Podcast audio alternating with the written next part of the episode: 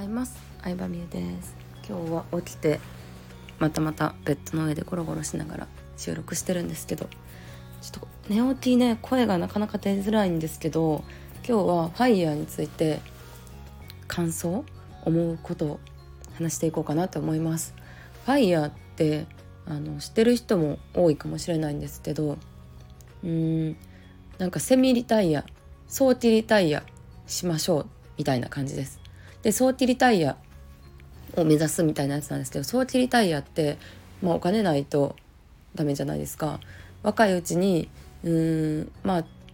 いろんな方法でね、えー、1億円とか貯めたとしてで安定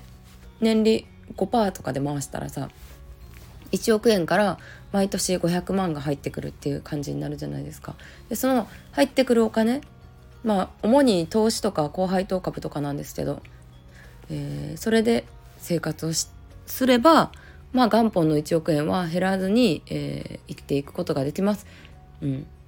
嫌な仕事をせず、まあ、投資だけでね、えー、生きていくことができるので会社を早く辞めれますよみたいな考え方のやつなんですけどもちろんいろんな考え方の人がいるので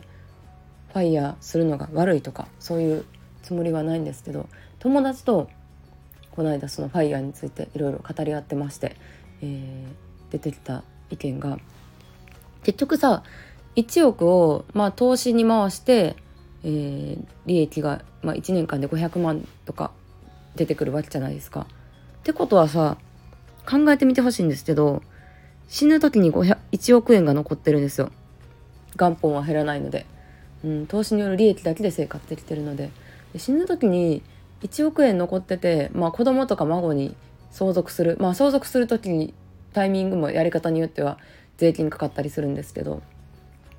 うんって思っちゃいました。だってその人自身がさ頑張ってさ貯金とか働いたお金を貯めて1億円を作ったわけじゃないですか、まあ、リスクを抱えてさ株をやったりとかさ、まあ、いろんなビジネスをやったりとかさ人によって1億円の作り方はいろいろだと思いますけど。ってことはさ1億円をさ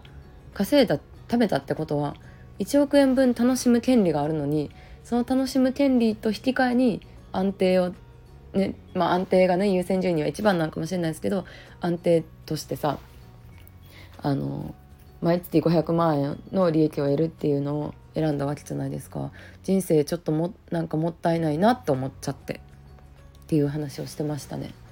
うん。そう。いや使った方がいいと思うけどな、まあ、であとは使った方がね結果としてお金も増えることが多いんですよね。うん、まあそれはスピリチュアル的な考えとかじゃなくて、まあ、お金を使うってことは、まあ、例えば自分のために使うももちろんいいし、人のために使うもいいしお金を使うとまあ自分に知識がついたりとか経験が増えたりとか人のために使ったらまあ信頼とか感謝が増えたりすると思うんですけどうんそれって結構巡り巡って帰ってくることが多かったり、うん、まあ投資に回してるっていうのでもちろん企業活動とかの貢献のためにお金を使っていることにはなるんですけど銀行にね預けてるだけじゃなくてなるんですけどでも自分のためにも使ってほしいな。せっかくね1億円とか1億円までいかなくても、うん、セミファイヤーとかやったら数千万とか貯めてるわけなのでうんそれだけ頑張った人にはちゃんと自分のために使ってほしいなって思いましたよね。で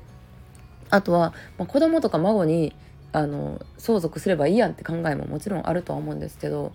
相続した時もちゃんとねその子供とか孫とか相続した人にお金の使い方とかを教えてあげないといきなり1億円とか転がり込んできたら結構人間っておかしなことになったりするのでうん。なんかその使い方を教えてあげるとかも大事なのかなと思うし。うん。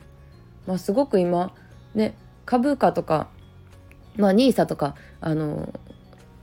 そういうね株自体の調子がいいので、えー、時期的にファイヤーっていう働き方がね、うん、考え方が流行ってるっていうのはあると思うんですけど、うん、逆にさ、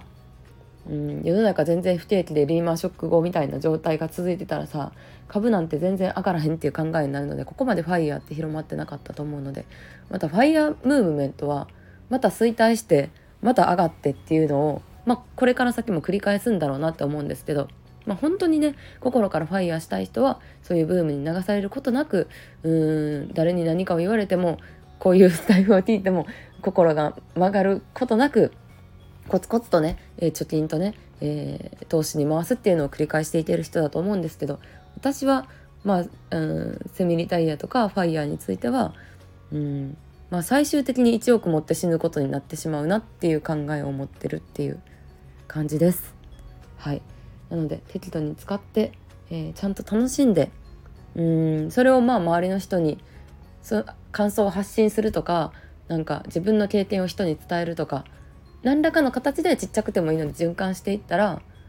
まあ、だんだん使えるお金ってちょっとずつ絶対増えていくと思うし自分自身も楽しいしそもそも自分自身が楽しむとかうーんなんだろうなイライラせず幸せに生きてるだけで周りの家族とかにはいい影響を与えてるって思ってるんですよね。うん、自分が楽しむことが子供とか旦那さんとかにもいい影響を与えてるって結構本気で思ってるので、うん、自分がストレスためない、えー、楽しむっていうのも大事なんじゃないかなっていう話でした。はい、ということで今回は FIRE についての私の感想を話してみました。皆さんはどう思うでしょうか？よかったらコメントとかレターで教えてください。ありがとうございました。